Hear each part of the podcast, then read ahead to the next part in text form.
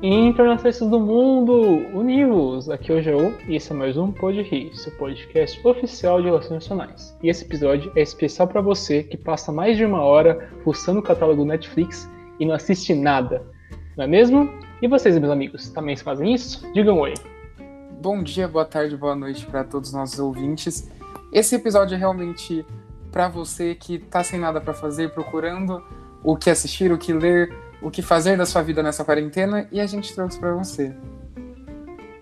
Sejam bem-vindos a mais um Pode Rir e hoje, como disseram já os meus amigos, episódiozinho especial conversando com vocês sobre diquinhas para o que fazer nessa quarentena e nessa cobertinha para se você está no frio. Exato, exato. Então, meus amigos, hoje a gente faz um, faz um episódio bastante especial. A gente vai sugerir para vocês um livro uma série e um filme. Cada um de nós vai fazer essa seleção.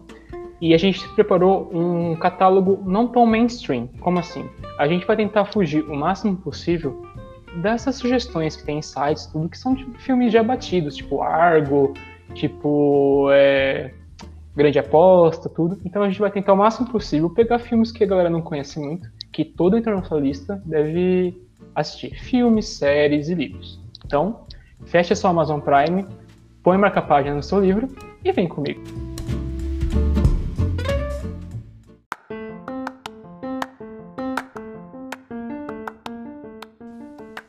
Bom, meus amigos internacionalistas, vamos para os filmes, nosso primeiro bloco. E o filme que eu vou recomendar aqui é um filme um pouco cult, é um filme francês. Ele chama Depan, O Refúgio. É D-H-E-E-P-A-N. Esse filme, ele trata de uma família de refugiados do Sri Lanka que vai para a França temporariamente, mais ou menos temporariamente, para tentar a vida, tentar é, uma melhor condição, por aí vai. Só que tem vários pontos específicos desse filme aqui que eu vou tratar. Não é bem spoiler, porque logo no começo do filme está na sinopse também. É, a família do Sri Lanka. O filme se passa mais ou menos nos anos 2000, não, não demonstra bem aonde está passando, né, que, que tempo é exatamente. O Sri Lanka, para quem não sabe, ele viveu cerca de 25 anos de guerra civil, uma terrível guerra civil, extremamente violenta, matou diversas pessoas lá, acabou com o país, foi bem cruel. Tinha um grupo separatista que queria criar outro país na, no território, né, e depois terminou com o governo retomando o poder. Mas, então, o filme demonstra um campo de refugiados no Sri Lanka, né, e mostra o protagonista, o homem, né, que colocando uma roupa, né, arrumando os machucados, não explica muito bem o, o que estava machucado, e uma mulher, né, perguntando para famílias no campo de refugiados se é aquela, se procurando uma filha, coisa do tipo, uma coisa bem confusa no começo. Aí o filme já demonstra que esse homem e essa mulher estão se juntando e pegando uma criança qualquer no campo de refugiados, uma criança que perdeu pai e família, para fingir que era uma família morta há semanas atrás, para pegar documentos delas e migrar ilegalmente através de coiotes para a Europa. Então se forma um casal, pessoas que não se conhecem, não sabem nem o seu nome direito, né? E vão, pegam esses documentos para tentar fugir. Aí a gente já descobre inicialmente que a mulher ela queria ir para Inglaterra, porque tinha uma prima dela lá, para com, com, com ela, mas no fim eles acabam pegando um, um barco, bote, e vão para a França. E entram lá, tudo dentro no programa do governo para conseguir um emprego, né, para se adaptarem, tudo. Eles falam francês bem básico, bem mal, né? É, quem fala melhor é a criança, que também conseguiu aprender mais rápido, tudo. E o resto do filme se passa com eles no centro habitacional, com o, o pai, né, virando zelador do, do, centro habitacional, e esse centro habitacional existia uma gangue de tráfico, tudo, que trabalha em um dos blocos do prédio, e tem, por aí vai o filme. Spoilers, porque não vai acabar a sua experiência. Mas por que esse filme você deve assistir? Por que todo internacional deve ver esse filme? porque ele trata muito bem a questão da relação das pessoas no desespero, saindo do seu país de qualquer maneira possível, mentindo, criando uma mentira, para poder procurar um lugar melhor, né? Eu acho que a palavra desse filme é esperança. esperança de sair da guerra e parar de ouvir os tiros, parar de ouvir é, as pessoas só voltam morrendo do nada. Né? Então esse filme retrata muito bem, acho que é um retrato muito cru, né, de como é a vida dessas pessoas que migram para países totalmente diferentes e como que é o sentimento que elas levam junto com elas, o sentimento da guerra que elas viveram, dos entes que perderam, a tentativa de adaptação, a convivência com outras pessoas, toda essa lógica de esperança, de estar tá buscando o, o, melhor. Então, para todo internacionalista, eu acho que é um retrato muito do que a gente vê, é, mesmo hoje em dia, né, com as imigrações massa, com a entrada de vários imigrantes de maneiras ilegais de outros países, né, e entender o sentimento que essas pessoas estão tendo em migrar, o sentimento contrário do contrário a elas das pessoas nacionais do país. Então mostra muito essa questão, né? A busca da esperança, a busca de ter seus direitos básicos, direitos humanos, né, conseguidos, né, alcançados em outro lugar. E acho que é um retrato muito bom e algo que todo internacional deve sentir e ver, pelo menos nesse filme, que ele retrata muito bem na visão é, dos protagonistas que são Sri Lanka. Comentários, meus amigos? Perguntas? Já uma coisa que eu não sei se você, nas suas pesquisas sobre o filme, viu, mas ele é uma adaptação livre, né? Uma adaptação livre de das cartas persas do Montesquieu. Eu achei isso bem da hora também. Eu dei uma pesquisada agora no filme, depois, inclusive, é o nome do personagem principal, né? E o filme foi muito bem, muito bem avaliado, inclusive. Ele teve 100% de aprovação é, no Rotten Tomatoes, ele bem, bem da hora mesmo. E ele me lembrou, inclusive, pelo que você me contou aí, eu não vi o filme, é, me lembrou um curta documentário da Netflix que também fala muito sobre essa questão de é, pessoas lutando pela vida em outros países, a própria questão dos refugiados, né?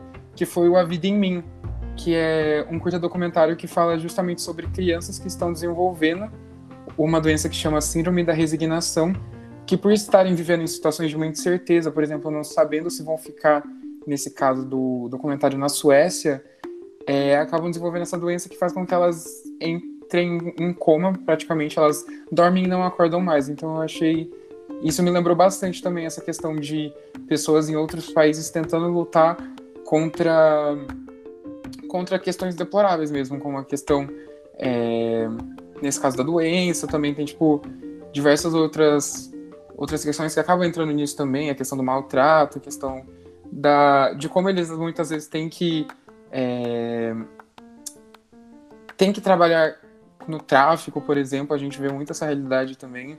Então eu achei bem interessante o filme, assim, acho uma puta indicação. Achei uma boa mesmo. É bem. Tá, aparece, aparenta assim, bem interessante. E é bom para todo internacionalista entender essa, esse choque, né? Essa questão de que realmente não é assim a, a paridade de questões, né? Simplesmente, ah, vai para outro país, chega lá, beleza, volta para quebrar e pronto, ganha seu dinheiro, começa a montar e ter uma vida ali própria, tem diversas questões que, que se mesclam a isso. E é bom a gente entender e estar tá sempre relembrando disso, para quem quer atuar nessa área principalmente e para análises em geral, né, de qualquer área. E cai muito também na, na ideia, né, na concepção, né, que você está num país desenvolvido, lá as coisas vão ser melhores, as questões sociais vão ser melhores, mas o filme também mostra que existem problemas sociais, né? e na França, em qualquer lugar, que tem gente pobre, tem gente que está no tráfico, tem gente que está em condições não tão boas. Então o filme muito essa percepção, aquela esperança, né? Você criar uma mentira, como o filme mostra, né? Juntar uma família com desconhecidos para se aventurar, ficar junto com pessoas que você nem conhecia antes e tentar a vida melhor descobrir que aquele local que você tá mesmo que é conhecido por ser melhor, mas na verdade tem diversos problemas, problemas até relativamente parecidos com coisas que aconteceram com você no seu país de origem, que você teve que, que sair, né? Então, eu, eu, acho que fica a dica. O filme tem no YouTube, até o período dessa gravação está no YouTube, né? Nunca se sabe se continuará. E, bom, vocês encontram por aí na internet não é tão difícil, por meios não tão legais, vamos dizer assim, né? Ninguém tá incentivando nada aqui. Mas fica a dica para esse filme The Pub, o, o Refúgio.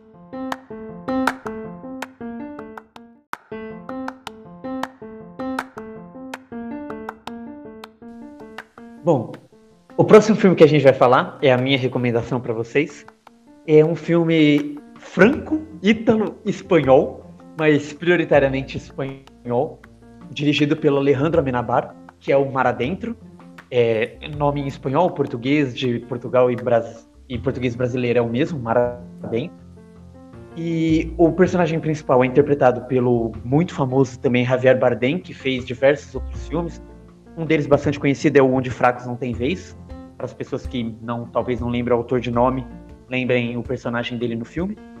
E basicamente o filme é, tem uma tem uma trama simples, é uma narrativa simples, é baseado em fatos reais e é a história de um marinheiro que ficou tetraplégico após um acidente e ele luta então pelo direito de se matar ou melhor, pelo direito à eutanásia.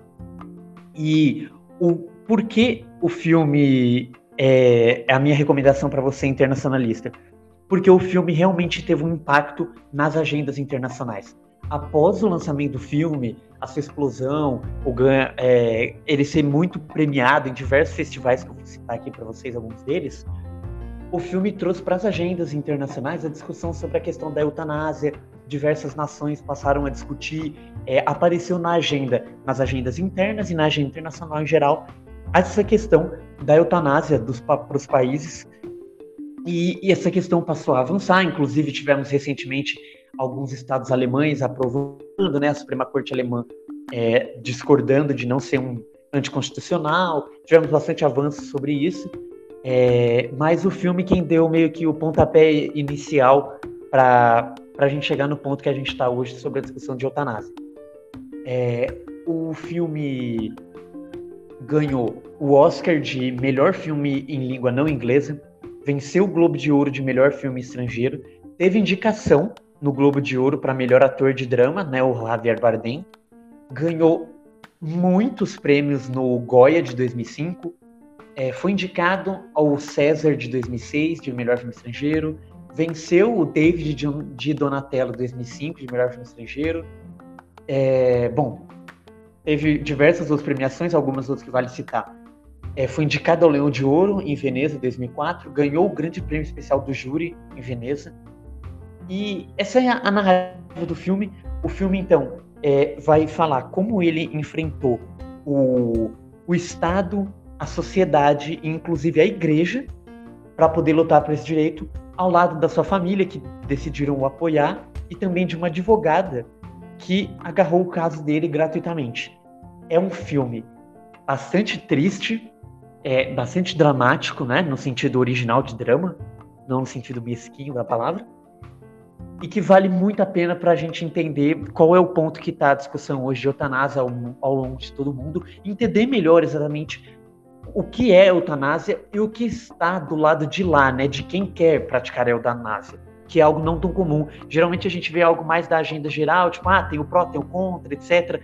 Mas qual é a visão das pessoas que querem realizar isso? A gente também precisa entender isso, né? Um dos pontos e uma das vantagens de ser internacionalista é que você ganha a capacidade de ver as coisas de vários pontos. E o filme serve para ampliar essa nossa capacidade, sensibilizar ela. Acho que o Enzo o que mostrou... vocês acham, pessoal? Acho que o Enzo mostrou três é, pontos principais que mostram que esse filme é importante ser assistido. Primeiro, que ele é bom também, né? O primeiro ponto é que ele concorreu para vários prêmios, ganhou diversos prêmios, foi reconhecido internacionalmente. O segundo ponto é que o filme trouxe uma discussão para vários países sobre a questão da eutanásia, que é uma questão polêmica e muito delicada. Então, um filme que saiu, que fez as pessoas discutirem o tema, é algo que mostra a relevância do mesmo. E o terceiro ponto, tem o Javier Bardem, Gente, esse cara não faz filme fraco, então assistam, ele é um baita ator. É verdade. Ele é um baita ator. Eu, eu não conheço nenhum filme que, tipo, dele ruim. Eu conheço filmes deles medianos bons. Mas assim, ruins, eu, não, eu particularmente não conheço. Então, posso tá colocando minha mão no fogo aqui agora, mas assistam porque o Javier Bardem é um excelente ator. Admiro muito cara.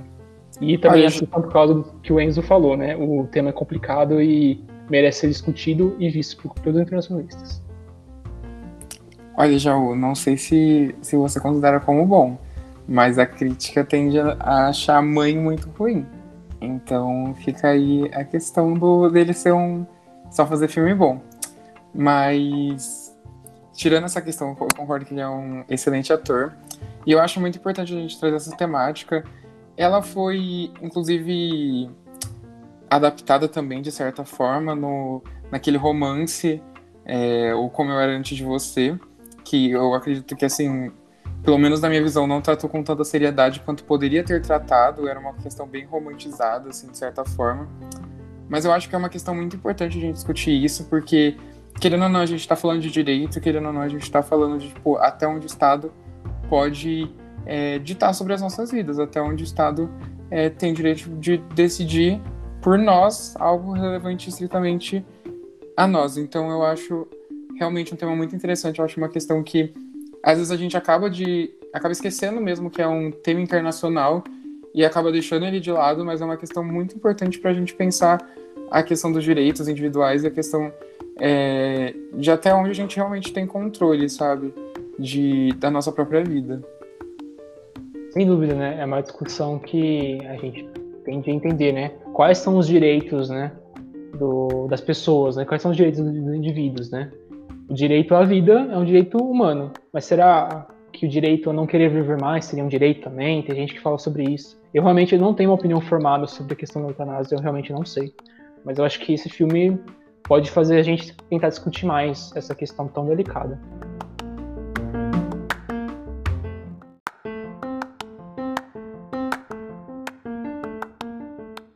Bom, tanto o meu filme quanto minha série, quanto o meu livro foram meio roubados. Tipo, eles não são essencialmente um filme, um livro e uma série. O filme que eu trouxe é um documentário, então, é, diferente aí dos meninos, eu trouxe uma coisa que realmente não é. não tem nenhuma parte ficcionada, mesmo é 100% real. É, eu trouxe o filme da Netflix, um documentário da Netflix chama Nobody Speak Trials of the, the Free Press então aí ninguém fala, o julgamento da imprensa livre. E eu achei muito interessante trazer ele justamente pela nossa questão é, do primeiro podcast que a gente gravou sobre liberdade de imprensa. E aí eu queria falar um pouco primeiro como que é, qual, qual é a história dele, o que ele conta, né? Então ele vai falar sobre o julgamento que aconteceu nos Estados Unidos, é, quando o, o lutador de MMA, o Hulk Hogan, ele processou um, um site jornalístico, a Gawker Media, é, por ter divulgado uma filmagem sexual dele. E essa questão vai sendo, de certa forma, como uma bola de neve no filme, até que se descobre. Eu vou dar um pouco de spoiler, porque a gente tá falando de vida real, então realmente isso aconteceu. Mas até que se descobre que o, o processo estava sendo é, financiado, o, no caso, o processo, os, os advogados do Hogan estavam sendo pagos por um bilionário americano, o Peter Thiel. Ele estava, de certa forma, se vingando da Gawker por ter, nove anos antes, divulgado é, um artigo falando sobre como esse empresário, esse empresário era gay.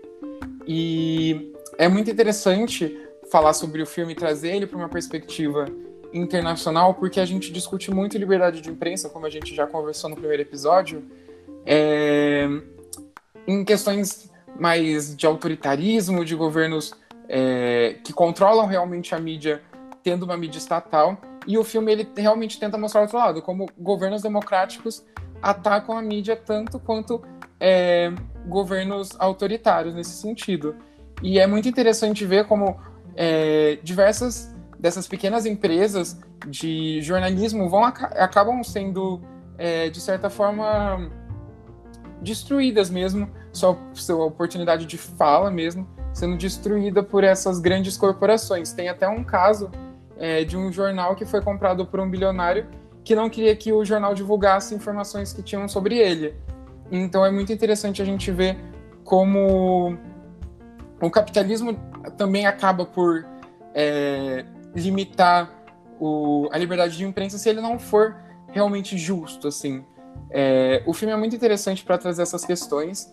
Ele, como eu disse, é da Netflix, ele está na Netflix, vocês é, podem assistir ele a qualquer momento, e é muito interessante para ver esse jogo que às, às, vezes a gente acaba esquecendo. E tem até, inclusive, cenas que a gente vê o presidente americano, Donald Trump, atacando diretamente jornalistas, que é uma coisa que hoje em dia a gente consegue ver muito com a realidade do coronavírus, principalmente no Brasil, como a mídia está sendo atacada e isso, querendo ou não, fere diretamente a liberdade de imprensa. Então é muito interessante ver tanto é, como o filme coloca essa linguagem da, do, da ameaça à liberdade de imprensa, tanto por parte dessas grandes corporações e desses bilionários que querem que jogar sujo sem ter o nome comentado, e do mesmo lado que temos é, líderes políticos, entre aspas, é, democráticos, que prezam pela democracia, mas que também, tipo, é, destroem a liberdade de imprensa. É, então é muito interessante ver isso dentro do filme, ver isso dentro do documentário, essa questão que às vezes a gente acaba deixando de lado dentro das discussões sobre liberdade de imprensa.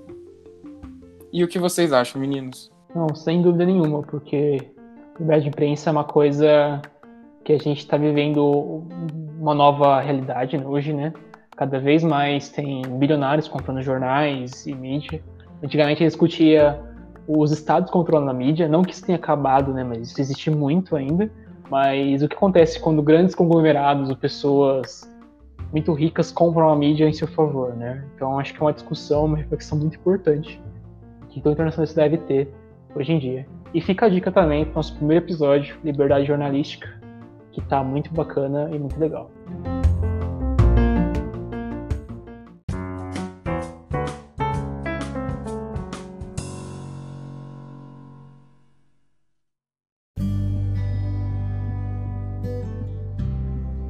Bom, e agora falando para vocês da minha série, a minha recomendação é uma recomendação ao mesmo tempo pop, um pouco desconhecida, porque todo mundo conhece, mas poucos assistiram.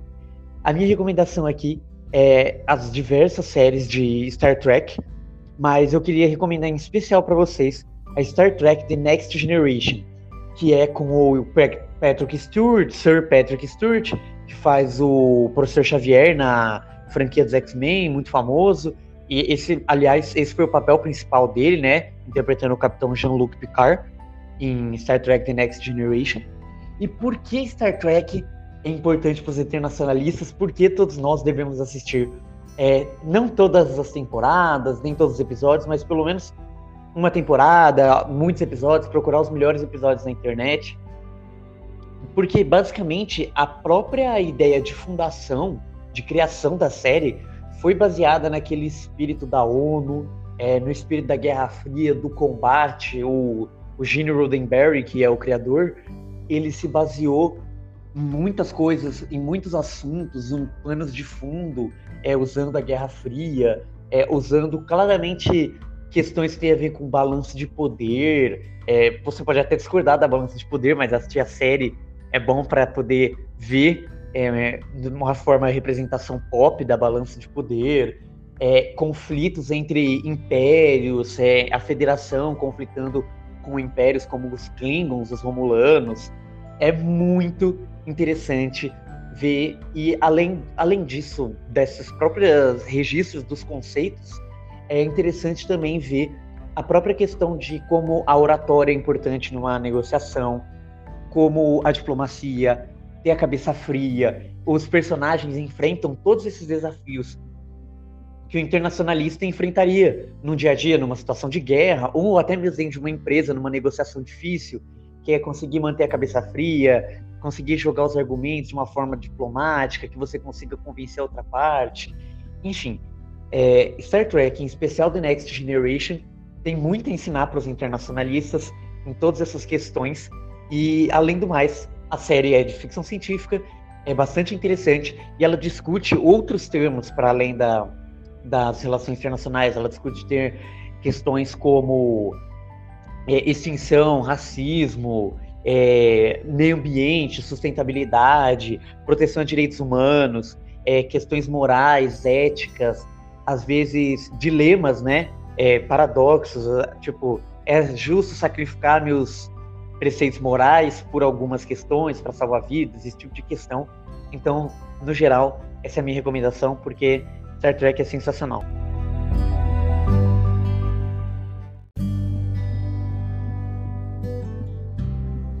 Eu escolhi não exatamente uma série, ela é uma minissérie é, da Netflix que chama Nada Ortodoxa, ou em inglês Unorthodox, e é baseada, vagamente baseada, na verdade, num livro chamado Unorthodox, The Scandalous Rejection of My Hasidic Roots, de Deborah Feldman. E o, a série é muito interessante porque ela traz um, um, diálogo com várias culturas e várias comunidades diferentes. É... Então é uma minissérie que, primeira coisa, já distingue ela porque ela tem. Ela é falada em três línguas, né? Ela é tanto no inglês, quando a gente vê algumas cenas de personagens que são de Nova York, ou cenas em Nova York. Ela também é em Yiddish e em alemão. Então é muito interessante a gente ver que são essas três culturas conversando ali dentro da série. E, e outro fato interessante também é que ela foi a primeira série da Netflix a ser gravada principalmente em Yiddish, então já mostra que é uma série muito interessante, uma minissérie no caso. Bom, mas sobre o que, que é? É a história vai acompanhar uma judia de 19 anos, chamada Este, e ela está vivendo numa comunidade ultra-ortodoxa em Williamsburg, no Brooklyn, e ela tem um casamento arranjado, ela está vivendo ali a vida dela, quando ela decide se mudar para Berlim, que é onde a mãe dela atualmente morava, e começa a tentar é, se encaixar na cultura, começa a tentar arrumar um emprego também. Então, é, vai acompanhar exatamente essa transição da Este de Nova York, dessa comunidade ultra-ortodoxa dentro de Nova York, para a Alemanha, que já é uma outra realidade completamente diferente. E é muito interessante ver essa, essa série, exclusivamente, é, especialmente para quem é de para quem estuda relações internacionais, né, para os internacionalistas, porque ela discute muito essa questão de é, culturas, né, culturas se enxergando, como as culturas se percebem. A gente vê que tem um pouco de é, preconceito cultural de todos os lados, assim.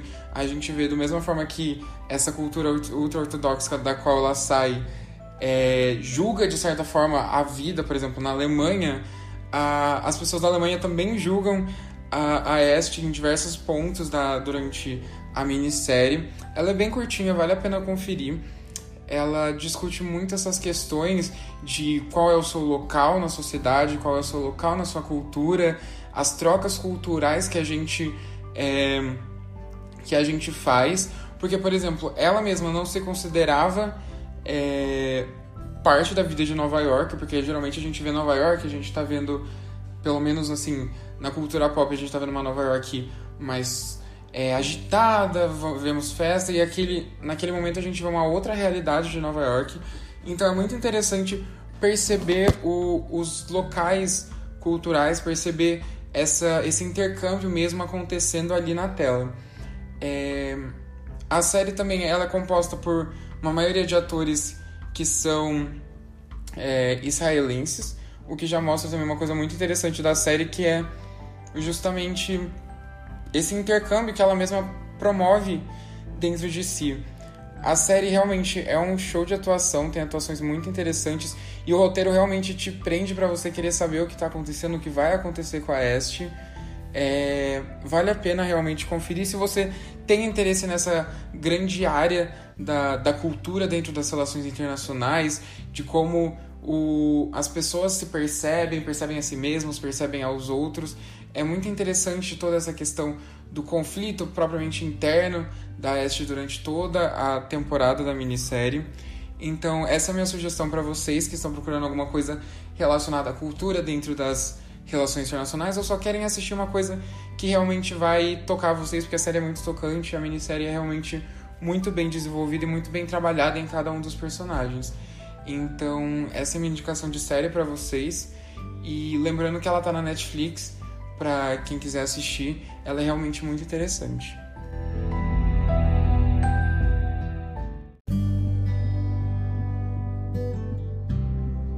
Muito bem. Já a série que eu vou indicar para vocês é a série Mad Men. A série trata-se da história do Don Draper, que é um publicitário é, na década de 60. A série passa toda pela década de 60 nos Estados Unidos, em Nova York. E por que eu estou indicando para vocês? Porque todo internacionalista deve ver uma série sobre propaganda e publicidade. Bom, porque a série não é apenas sobre isso. A série mostra muito bem como que era aquela época a década de 60, aquela cultura, a, os acontecimentos, e ela passa por diversos momentos históricos muito importantes para os Estados Unidos e para o mundo. Tem a morte do Martin Luther King, do John Kennedy, tem uh, o movimento do rock, dos hippies, tem os filmes clássicos que lançam naquela época, e além de ter toda aquela tensão da Guerra Fria, aquele espírito anticomunista que tinha nos Estados Unidos, e aquele medo de qualquer qualquer momento ter um ataque nuclear. Então eu estou indicando essa série porque ela retrata e demonstra vários aspectos da década de 60 que moldaram a, a sociedade e influenciam nossa cultura pop, nosso sistema internacional e em diversas outras esferas. Além disso, a, a série também mostra a evolução da nossa sociedade. Ela mostra como a gente mudou como como sociedade, como era a concepção de vida das pessoas naquela época, como era tratada a mulher naquela época, mesmo que hoje ainda há discriminação é, na questão de gênero e vai. Naquela época nem se pensava que uma mulher podia ser uma executiva, que a mulher ia ser algo além de dona de casa. E então tem uma espécie de, de, de comparativo que a gente pode fazer e como a, aquele movimento feminista que estava crescendo muito na década de 60, estava é, enfrentando a pressão dos grupos conservadores, como as mulheres também estavam lidando com isso. Então, a série demonstra é, como a sociedade naquela época estava evoluindo, estava construindo aquilo que mudou, as percepções. E é muito legal ver a década de 60, né? Porque é uma, é uma, é uma década muito interessante, porque várias coisas que nos influenciam até hoje foram criadas lá, aconteceram lá. E também isso tende a refletir muito no cenário internacional e toda aquela cultura e aquele movimento ainda deixa marcas na nossa sociedade. Então essa é a minha, é minha citação. A série Mad Men, ela é da MC, se não estou enganado, e eu acho que vocês encontram facilmente nos sistemas de streaming por aí. Ela já terminou, acho que tem umas sete temporadas, bastante a pena, é bem legal conhecer aquela época, a história daqueles personagens bastante interessantes. E como a galera pensava, e aquilo que nos molda, e as marcas também, que é outra coisa que eu de falar, tem muita. A gente pode perceber aquele expansionismo das multinacionais, as marcas que a gente tem hoje no Brasil e no mundo, como elas estavam começando a, a, a entrar nos países, também a situação de marcas estrangeiras dentro dos Estados Unidos, então dá para ver muito o começo desse capitalismo internacional, das marcas em todos os lugares. Então é bem bacana. Fica a dica.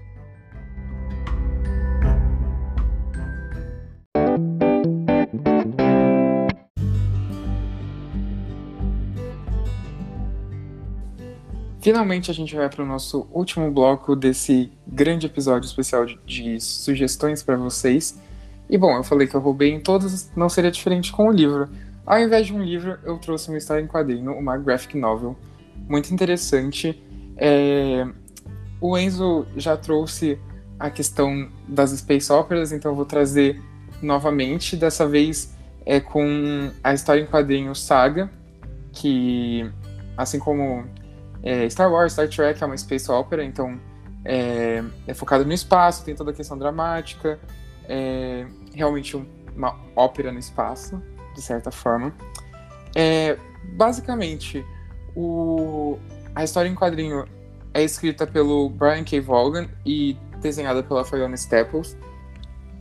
A história, então, gira em torno dessa família, é, que no caso é um pouco, inclusive, inspirado em Romeo e Julieta. O, o pai e a mãe, eles são de sociedades opostas. A mãe é de Aterro, que é o maior planeta da galáxia, enquanto o pai é de Grinalda, que é o único satélite é, que orbita esse planeta.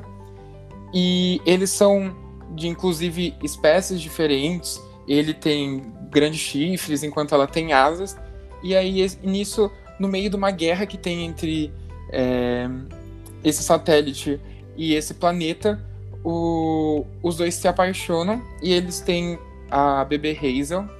E a história basicamente gira em torno deles tentando fugir, de certa forma, das duas sociedades, porque eles acabam virando criminosos para as duas e todos queriam ir atrás da, da filha deles, a Hazel, justamente por ela ser a combinação entre essas duas espécies. Então ela tinha tanto chifres quanto ela tinha asas. É, a história é muito interessante, é realmente uma indicação incrível para qualquer pessoa que gosta muito do gênero de ficção científica, que gosta do gênero, do gênero de space opera. atualmente ela está na edição 54, eles estão fazendo uma pausa nas publicações. Já faz um tempo, inclusive, essa pausa, poderiam voltar. É, mas a história então vai acompanhar eles se aventurando por diversos, é, diversos planetas. Eles, inclusive, vão abordando diversos temas interessantes e de forma muito natural. Eles é, vão tratar da questão de sexualidade, de etnia, de papel de gênero, é, de como as pessoas lidam com a guerra. Isso é muito interessante, principalmente para nossa área que acabou sendo criada partes para evitar a guerra, alguns para de certa forma fomentar ela ali. Mas é muito interessante ver como isso tudo se constrói nessa narrativa imensa. É, eles têm discussões muito interessantes, como eu já falei. É, tem personagens transexuais, tem aborto. Então é muito interessante como ocorre todas essas discussões de forma natural, inclusive. O, o interessante também para tanto para o internacionalista quanto para qualquer outra pessoa é que a própria os desenhos e a história são muito crus, eles são muito reais. Então, por exemplo, eles não eles não vão tapar nenhum conteúdo sexual, por exemplo, inclusive é uma indicação para maiores de 18, porque tem muito. Então é muito interessante ver todas essas questões se, é, se juntando mesmo, que é como a vida real, sabe? Não, não existe separação, ah, esse é um filme de guerra, mas só tem violência. Não, a guerra não é só violência. Então tem várias questões que tra vão tratando, vão tratar da questão é, de culturas, como também a gente já trouxe várias, em várias indicações aqui. E é realmente, assim, um baita, uma baita história, uma baita ficção científica. E é uma baita indicação para todo mundo que gosta dessas aventuras espaciais, desses filmes de fuga mesmo, porque querendo ou não, eles estão fugindo, basicamente, das duas sociedades. Então, eu deixo essa minha indicação de quase livro, que no caso é história em quadrinhos. No Brasil, eles, é, o Saga é publicado pela Devir, é, e nos Estados Unidos, é, originalmente, no caso, é pela Image Comics. É a mesma criadora de The Walking Dead. Então, é muito interessante e é realmente uma baita indicação para quem está é, pesquisando sobre questões relacionadas à guerra, relacionadas a gênero, porque você realmente vai ali estar tá imerso em todas essas questões. É, inclusive, o quadrinho foi é, descrito como Star Wars se encontrando com Game of Thrones. E também foi comparado ao épico de Senhor dos Anéis. Então, realmente, é muito interessante. A gente. É realmente. As artes são incríveis. Assim, as artes, você vê aquilo. Você é uma coisa de outro mundo, literalmente. Mas. Então, fica minha indicação aí para vocês de um quadrinho para você que está procurando um quadrinho que fale de RI, mas que não necessariamente fale de RI, aí tá a saga. Vontade de ler, hein? Bom, é, a minha indicação, eu vou indicar para vocês o romance distópico chamado Nós. Não, não tem nada a ver com o filme de 2018, 2019. É, mas é totalmente diferente. O livro é escrito por um escritor russo. Meu Deus, vai ser difícil falar o nome dele, pessoal. Então, se eu estiver errado, me desculpem. A única palavras de russo que eu sei é vodka e então já sabe como vai ser difícil. é Ivigene Zamiatin. Se vocês quiserem, é só pedir no, no Pode Rir, depois eu posso o nome dele certinho escrito. Mas é fácil achar. O livro chama Nós. Simplesmente isso. Bom, o que, que é esse livro? O livro passa no século 26 a gente acompanha o personagem de D503 e a gente está imerso que é um, em um mundo que sobreviveu de uma guerra devastadora, que só 0,2% da humanidade sobreviveu, e as pessoas vivem num estado único, que é um local que é cercado inteiramente por um vidro, uma parede de vidro, que ninguém pode sair dessa parede, então só existe esse mundo, e lá fora é só mato ou, ou coisa do tipo, ninguém sabe o que tem lá fora. E a sociedade vive num mundo totalmente focado nesse estado único e numa sociedade totalmente pragmática, racional, mecânica e robótica ao extremo, ao extremo mesmo. O legal de nós, quando você lê ele, você vai lembrar muito de Admirável Mundo Novo e George Orwell, de 1984, do George Orwell. Mas é porque esse livro ele é anterior aos dois. Ele é praticamente o pai das distopias do século XX, de Fahrenheit todas essas. E até que a edição que eu tenho, por exemplo, tem uma, uma carta de George Orwell sobre o livro, comentando sobre ele, como ele achava legal, tudo, e quem estava escrevendo uma coisa inspirada, que é 1974, uma coisa bem bacana. Mas, enfim, o livro ele mostra essa sociedade totalmente focada no Estado e na, fi na figura de um líder carismático, que é o benfeitor, e as pessoas acabaram todos os traços de privacidade e de liberdade individual. O protagonista, por exemplo, é um matemático e ele está na produção de uma espaçonave que é para mandar no espaço para encontrar é, civilizações alienígenas para acabar com qualquer resquício de liberdade nas, nas palavras do, do livro para que se encontre em estado selvagem de liberdade, acabar com qualquer estado selvagem de liberdade. Ou seja, nessa sociedade, a liberdade, qualquer traço de individual, de livre-arbítrio, de desejo pessoal, é um símbolo de selvageria. Então, nessa sociedade, o que prevalece né, é um coletivo que, ao mesmo tempo, é unitário nessa figura do Estado. Então, as pessoas não desejam mais nada, todas vivem em, em prol desse Estado, do trabalho, elas não têm mais sonhos, né, o Estado acabou com isso. E é muito louco esse mundo, porque a, não tem parede, como a gente conhece, todas as paredes do mundo, das casas, são de vidro. Então as pessoas se veem assim, né, normalmente. Né, não existe mais privacidade, não existe mais, acabou. Imagina você na sua casa, das paredes de vidro, as pessoas que passam na rua veem você no banheiro, né? E não, acaba, não tem mais. E as pessoas são proibidas de ter o, a sua individualidade, e elas durante o dia apenas têm duas horas para fazer o que elas bem desejarem, né? Que é entre aspas também, que a maioria das pessoas ficou tão louca nesse mundo que elas ficam marchando nessas duas horas, tudo. E toda coisa que for fazer que saia do escopo do Estado, você tem que pedir uma permissão, tem que pedir algo assim, tem uma, toda uma burocracia. No livro mesmo mostra que se a pessoa quer fazer sexo com outra pessoa, né, ela tem que ter uma licença para isso, né? E tem que marcar uma hora marcada e, e para fazer isso.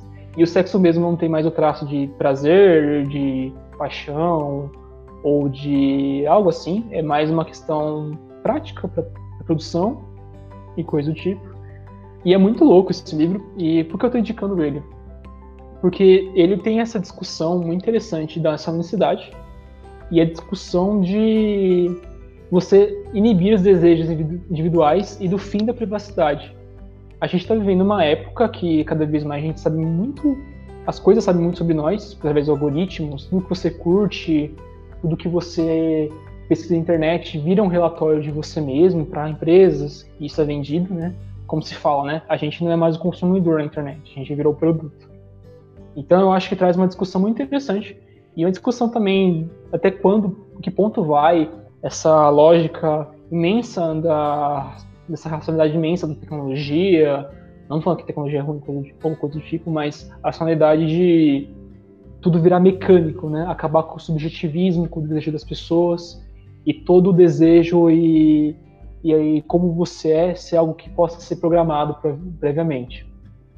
Então o livro trata muito bem disso, fora que, como eu falei, ele é o antecessor desses clássicos, então vale a pena ver da onde esses autores fantásticos, como George Orwell, beberam anteriormente. Então é uma obra fantástica E só quero comentar rapidamente sobre o autor, que eu não vou repetir o nome porque eu não consigo. Mas ele, ele, escreveu esse livro em 1920 e 21. Ele era russo, na época da União Soviética. E esse livro não foi publicado naquela época, ele foi publicado na Inglaterra em 1924 em inglês, porque o autor foi, foi expulso, foi é, mandado a se retirar né, da, da Rússia. Até nessa edição de livro que eu tenho, tem uma carta para ele, para Stalin. Interessante é que o autor ele não era anticomunista, antissocialista, um liberal ou coisa do tipo. Ele era a favor do partido, ele era membro do partido, a favor da, a favor da revolução, tudo, né? Ele é favorável a tudo isso, só que o próprio partido sentiu que parecia que era uma cutucada a eles. Mas ele mesmo escreve na carta, não, eu não estou escrevendo isso, não foi uma crítica para vocês, ou coisa do tipo, né? Mesmo que o Estado stalinista, né, depois foi repressor e várias outras coisas. E é engraçado, porque ele escreveu várias outras coisas na Rússia, tentando sair desse escopo do livro e as pessoas estavam taxando ele e tentando achar coisas que não existiam nas obras, nas obras dele sobre o Estado Soviético. E ele foi expulso lá, coisa do tipo. Então fica essa dica dessa obra bastante interessante, com essa história muito interessante. Esse autor que eu não consigo falar o nome. eu só queria comentar aqui, mandando duas frases de efeitos para vocês, algo bastante clichê, é, pelo menos a primeira delas já dizia aquele velho ditado, quando a carapuça serve. e a segunda que eu queria dizer é que isso me lembra bastante, né, daquilo que já alertava aqui fazendo um, uma declaração pessoal para vocês, o meu amado Max Weber sobre os perigos da radicalização da racional e da burocracia, e da burocracia, né, da burocratização. É bem, bem bacana ver, inclusive, como são em, em períodos próximos, né, o, fazia pouco tempo que o, o Weber tinha falecido em 2021. E aí como essa como não só o Weber estava enxergando ó, que isso tá, poderia estar tá acontecendo com o mundo e onde que isso poderia nos levar, né? No caso do Weber se concretiza, portanto, no Estado alemão fascista é nazista. E por fim, para fechar as recomendações aqui de de livros. Eu queria recomendar um para vocês. Também ele é um pouco mais famoso. É, eu acho que do que os meninos estão citando, já apareceu mais na mídia, por causa principalmente porque ele veio junto com o Prime Video quando foi lançado, foi uma das primeiras séries, se não a primeira, não me recordo, do Amazon Prime Video, que é o American Gods, ou Deuses Americanos, do Neil Gaiman, muito famoso por escrever Sandman, também uma série de de graphic novel, né? Muito famosa, sua obra principal e bastante premiada. E American Gods é fantástica e muito indicada para internacionalistas, porque novamente ela nos amplia a nossa capacidade de enxergar a realidade para além daquilo que ela é, o que tem o paradigma da realidade, para usar o Kun aqui.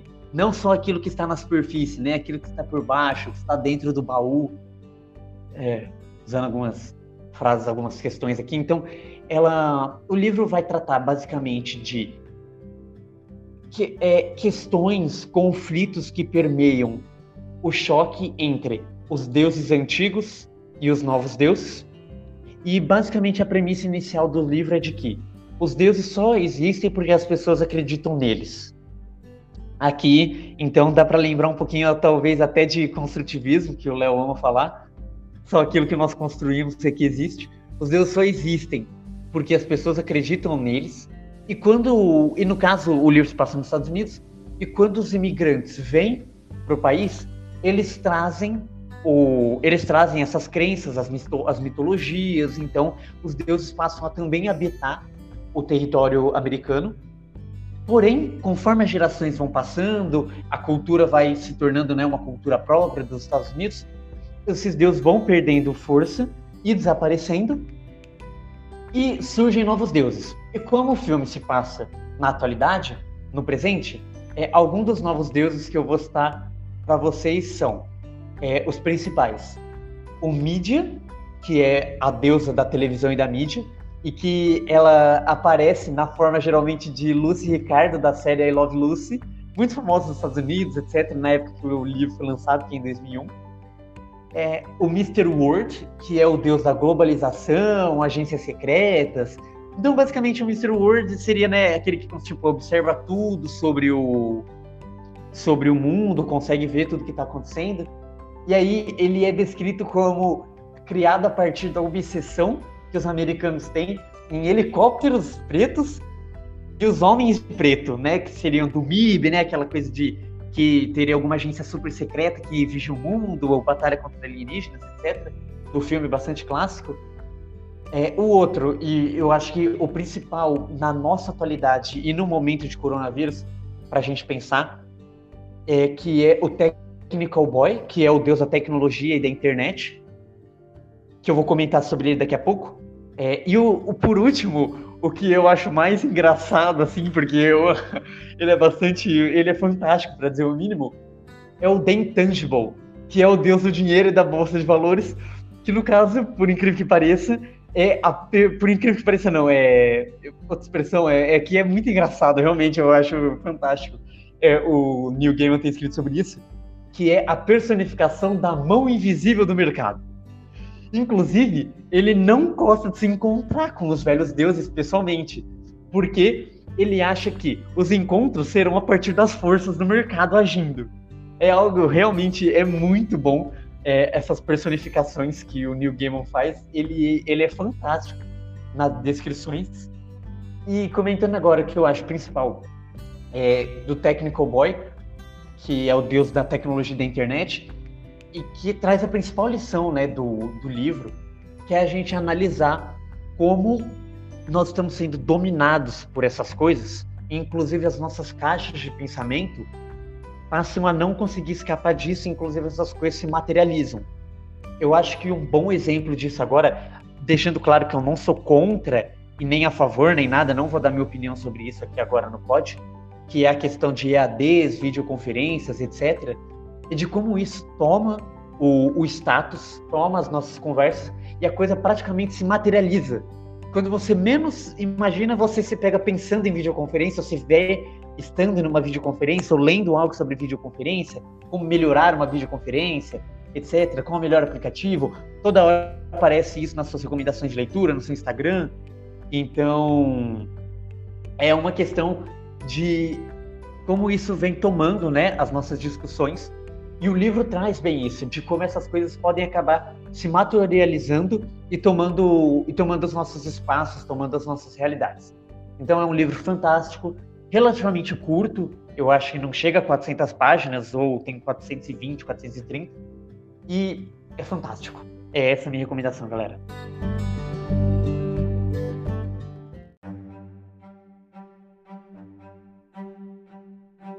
Bom, meus amigos internacionalistas, eu espero que vocês tenham gostado desse episódio. Qualquer dúvida não vocês não entenderam qual foi a recomendação, tudo, vocês perguntem pra gente no, Instagram, no Facebook e no LinkedIn. Então é isso. Esse foi o Jaú. Muito obrigado por nos ouvir e até a próxima, pessoal. Olha, eu não quero ouvir ninguém que ouve o podcast falando que não tem o que fazer nessa quarentena, porque a gente deu várias indicações e tem vários episódios nossos para ouvir enquanto vocês estão aí nesse período.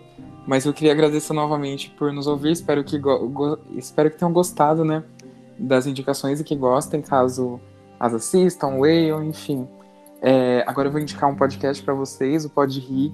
Muito bom, vários episódios muito interessantes. E gostaria de novamente agradecer vocês por estar, estarem mais uma vez conosco. E até a próxima. Bom, pessoal, me desculpem a minha animação aqui. Falando de American Gods, eu fui acusado de que o livro não é assim tão curto aqui em off pelos meus amigos. Então eu deixo aqui registrado isso, me desculpem. É, e então, muito obrigado por nos ouvir, por mais este episódio. Se vocês quiserem mais recomendações, nós somos é, humildes consumidores de cultura pop e nerd em geral, então talvez possamos recomendar mais alguma coisa para vocês. O Jaú também pode recomendar coisa cult, ele é o cult aqui. E é isso. Esse foi o Enzo. Até o próximo episódio.